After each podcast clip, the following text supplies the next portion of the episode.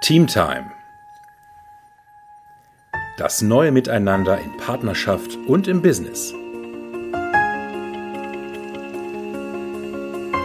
Der Podcast mit Erfolgscoach Holger Krebs und Paarcoach Julia Grosalski. Hallo, herzlich willkommen zu einer neuen Folge in Teamtime. Hallo, herzlich willkommen auch von meiner Seite.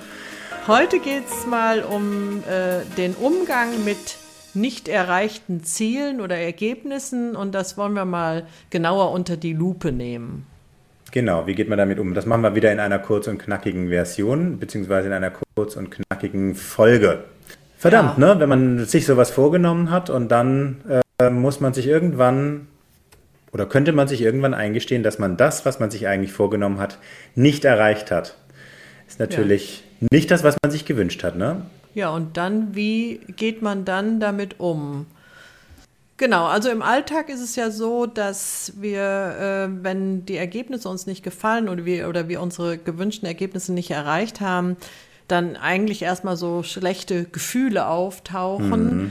und man sich irgendwie so runterfährt emotional. Und ähm, man spricht ja immer viel von dieser Fehlerkultur, also dass man auch Fehler willkommen heißt, nur wird sie auch wirklich tatsächlich bei uns schon so gelebt und äh, eingesetzt. Weil ja. grundsätzlich gehen wir ja davon aus, dass, äh, dass es eigentlich gar keine Fehler gibt, ne? weil im Prinzip sind ja Fehler einfach nur Ergebnisse, die äh, nicht gewünscht sind oder nicht für das funktionieren, was man eigentlich vorhatte. Und wenn man da mal dieses Wort Fehler schon mal rausnimmt, hat man schon eine ganz, vielleicht eine ganz andere Einstellung zu äh, dem Umgang dann auch, äh, zu dem Ergebnis oder zu dem Ergebnis, was man dann hat. Und damit mhm. auch zum Umgang. Ich kann mir auch vorstellen, dass der, das Problem, also Fehlerkultur wird ja im Businessbereich zumindest sehr viel benannt. Ich finde es spannend, dass wir es heute auch mal im privaten Bereich uns angucken, also beim, beim Paar-Team. Mhm. Ähm, da ist der Begriff nämlich bisher, finde ich, noch nicht so etabliert. Im Businessbereich ist er sehr etabliert und ich glaube tatsächlich, dass der Begriff Fehlerkultur an sich schon ein Problem sein könnte, weil Fehler ist schon eine sehr wertende Interpretation von dem Ergebnis, von dem du gerade gesprochen hast. Und wenn man sich ja, tatsächlich genau. einfach nur mal auf den Standpunkt stellt, es gibt Ergebnisse, die dem gewünschten Ziel entsprechen oder die dort an die einen ans Ziel näher bringen und es gibt Ergebnisse, die dem nicht entsprechen oder einen dem Ziel nicht näher bringen, dann ist da schon weniger Wertung drin. Mhm. Ja, aber der, im Endeffekt ist es tatsächlich so, äh, die Gefühle, sei es jetzt im Business oder auch privat, wenn man eben das, was man sich vorgenommen hat, nicht erreicht, die, ich glaube, da sind wir uns alle einig, die sind jetzt nicht unbedingt rosig, die sind mhm. eher gedämpft, gedeckelt, man fährt sich irgendwie runter, das, was du gerade schon gesagt hast. Und das ist halt die Frage, ist das notwendig, beziehungsweise na, was ist notwendig, damit man da schnell wieder rauskommt? Ja, die Frage ist halt, welches Mindset steckt dahinter, dass man mhm. eben äh, bei nicht äh, erreichten Zielen oder Ergebnissen so und so dann reagiert äh, mit Gefühlen. Also, weil die ja. Gefühle folgen ja immer den Bewertungen, die man hat. Das heißt, in welchem Mindset, an welcher Bewertung habe ich eigentlich Fehler? Mhm. Ja, und auch, also du sagtest ja vorhin schon, äh, ne, dass Fehlerkultur scheint irgendwo in vielen Bereichen etabliert zu sein. Du hast ja auch die Frage aufgeworfen, ist es das wirklich? Ich stehe auf dem Standpunkt, dass in den meisten Unternehmen, die sagen, dass sie eine funktionierende Fehlerkultur etabliert haben oder gerade dabei sind, dass sie noch unfassbar weit entfernt sind von einer wirklich funktionierenden Fehlerkultur. Mhm. Ähm, und ich glaube, dass das genau mit dem Mindset zu tun hat, was man sich erstmal angucken müsste. Das, was in Unternehmen gemacht wird, ist, es wird irgendwie geschult, wie gebe ich Feedback, wie gehe ich in die Kommunikation, wenn etwas nicht funktioniert hat. Also es, im, im, im, äh, es gibt ja auch diesen, diesen New Business Begriff eines Fuck-ups. Ähm, mhm. Wenn also, wenn man irgendwo wirklich auf dem Holzweg war oder überhaupt nicht dort gelandet ist, wo man hin wollte. Ähm, ja, bei, bei einer Innovation oder wie auch immer, bei einem ähm, ja, Sprint oder was auch immer man da gemacht hat äh, und man hat das Ziel nicht erreicht, ähm, mhm. dann wirklich mit einem, mit dem nicht gewünschten Ergebnis so umzugehen, dass man, und das ist ja das der Idealfall, dass man was daraus lernt, dass man irgendwo sich wieder also dass man für die Zukunft etwas lernt, dass man Fehlerquellen identifiziert und äh, verringert für die Zukunft, eliminiert, dass man dieselben Fehler nicht immer wieder macht. Da sind, glaube ich, die meisten Unternehmen wirklich noch weit entfernt davon, zumindest. Wenn sie es nicht wären, dann wäre das Thema offen über Fehler sprechen nicht so ein großer Knackpunkt für viele Führungskräfte, aber auch für viele Mitarbeiter in den Unternehmen. Hm.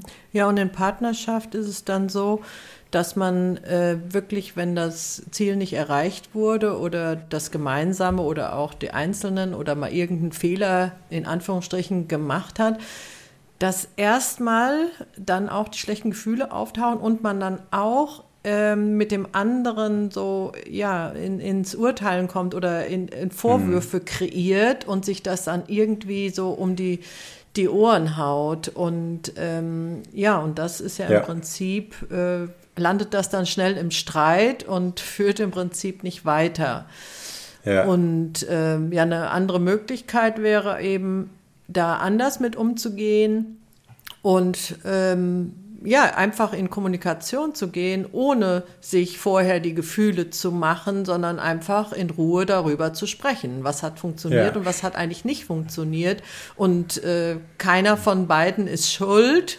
Und doch mhm. sind wir, sind beide verantwortlich oder dass, wie gesagt, auch jeder bei sich schaut, was, was hat er jetzt mit dem Ergebnis, er oder sie jetzt mit dem Ergebnis zu tun.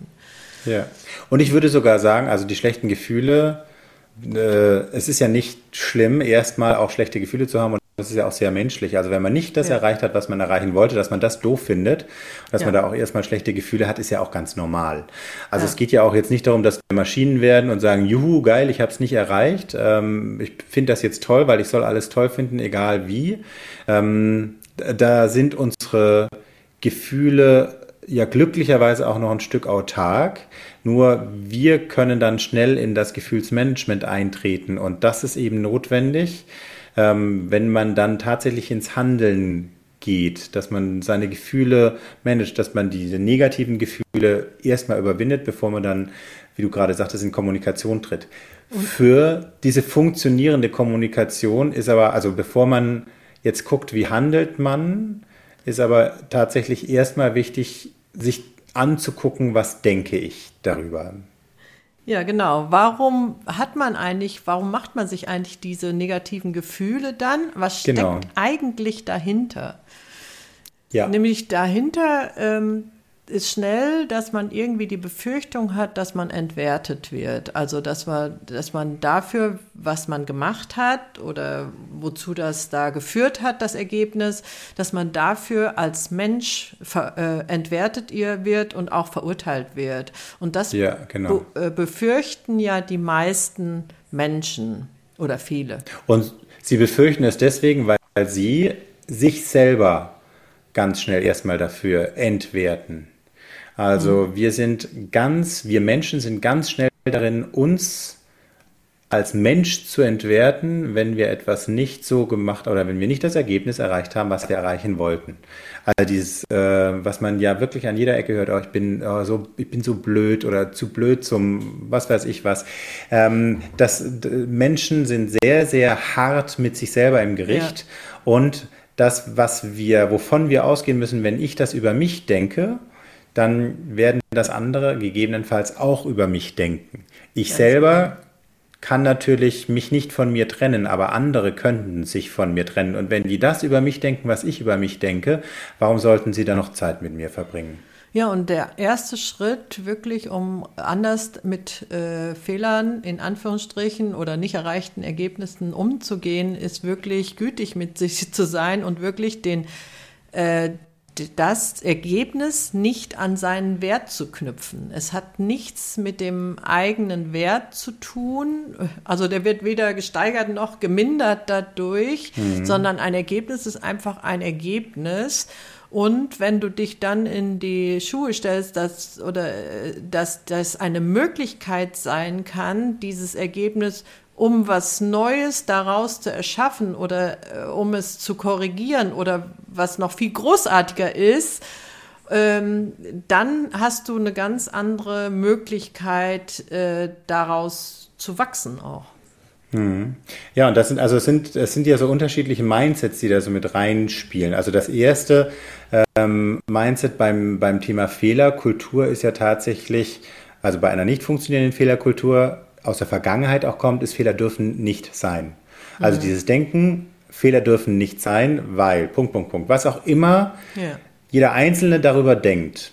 Äh, und meistens ist es dieses, weil es mich, also im Businessbereich jetzt, weil es eine Aussage über meine Person, über meine Kompetenz, über meine äh, ja, Berechtigung auf der Position, ähm, auf der ich gerade bin, machen würde. Das ist das, was, was bei vielen dahinter kommt. Aber erstmal unabhängig davon, Mindset über Fehler, das nicht funktioniert ist, Fehler dürfen nicht sein. Das zweite, was da drin steckt, ist ja dann wirklich das Mindset über meinen also was macht meinen Wert aus als Mensch? Wenn ich meinen Wert als Mensch mit meinen Ergebnissen verknüpfe, dann habe ich natürlich tatsächlich ein Problem, meinen Wert aufrechtzuerhalten, wenn die Ergebnisse in Anführungszeichen schlecht sind. Also wenn sie nicht dem entsprechen, was ich deklariert hatte oder was andere vielleicht auch erreichen. Ja. Sei es jetzt in Partnerschaft oder auch im Business, das ist ja erstmal ja. egal. Ja. In Partnerschaft, wenn man sich irgendwo vornimmt als Paar, wir wollen Kinder und andere kriegen Kinder und bei einem selber klappt es nicht. Oder man will ein Haus mit Gartenzaun und Hund und andere zeigen Bilder und man selber wohnt noch in der Mietswohnung, weil man den beruflichen Erfolg noch nicht hat. Was auch immer. Ne? Es gibt ja unterschiedliche Ziele, die man sich so ähm, setzt. Wenn man die Ergebnisse mit dem Wert der eigenen Person verbindet, dann kriegt man es nicht hin, sich als wertvollen Menschen zu sehen, wenn man das nicht erreicht, was man sich vorgenommen hat. Insofern genau. ist das Wichtigste erstmal wirklich, das voneinander zu trennen. Und das Mindset, was man dafür bräuchte, ist, ich bin wertvoll, unabhängig von dem, was ich habe oder von dem, was ich tue. Hm. Ganz genau. Und dann auch zu schauen, dass das nicht, ähm, dass das Ergebnis auch entsprechend neutral zu sehen und einfach mhm. nur als Ergebnis zu sehen, ohne es zu bewerten und dann mhm. zu schauen, so was was kann ich aus diesem, welche Erkenntnis habe ich daraus, dass ich äh, dieses Ergebnis habe und wie kann ich es dann korrigieren? Ja. Oder vielleicht bringt es neue Möglichkeiten mit, die bisher noch gar nicht in der Vorstellung waren und äh, es kommen ganz neue Ideen zustande. Ja. Also das, ich, ich, das wäre ja dann so ein Mindset von jedes Ergebnis ist ein Gewinn oder jedes Ergebnis dient der Weiterentwicklung. Ja. Ganz also genau. dann gibt es nicht, Fehler dürfen nicht sein, sondern jedes Ergebnis ist in Anführungszeichen gut. Ja.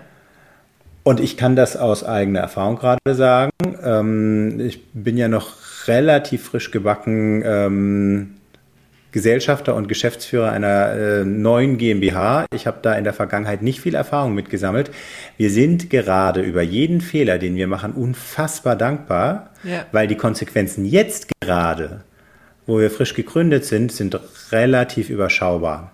Also finanziell oder auch organisatorisch sind relativ überschaubar. Wir sind wirklich über jeden, äh, über jedes nicht gewünschte Ergebnis, über alles, wo wir merken, da waren wir auf dem Holzweg, sind wir dankbar, weil die Erfahrung, die wir jetzt damit machen, das, was wir jetzt an Learning mitnehmen, das wird uns in der Zukunft sehr viel Geld sparen, sehr viel Zeit sparen. Und das ist auch das, was ja wirklich, ähm, ja, so ähm, inspirierende Unternehmer in der Vergangenheit, mir fällt jetzt gerade tatsächlich kein einziger Name ein, aber ich habe schon Zitate von Unternehmern aus der Vergangenheit gehört, die wirklich äh, sinngemäß sagen, äh, ich bin dankbar für jeden Fehler, denn er hat den Erfolg ermöglicht, den wir am Schluss dann schließlich hatten. Also er hat uns schneller zum Erfolg geführt.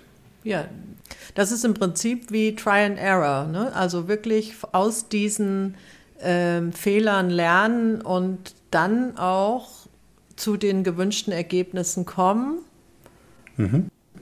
und wachsen dadurch.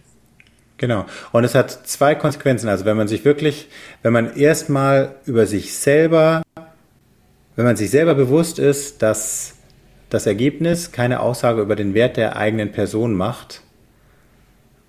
Und ich glaube zum Beispiel genau dieser Punkt, der ist im Paar-Team noch wichtiger als im Business-Team, weil das Business, da macht man irgendwann die Tür zu und geht nach Hause. Aber wenn man im Paar-Team seinen eigenen Wert in Frage stellt, weil man nicht die Ergebnisse erreicht, die man erreichen wollte, das ist ja unfassbar schwierig, dann selbstliebend zu bleiben ja. oder sich als Paar auch zu lieben.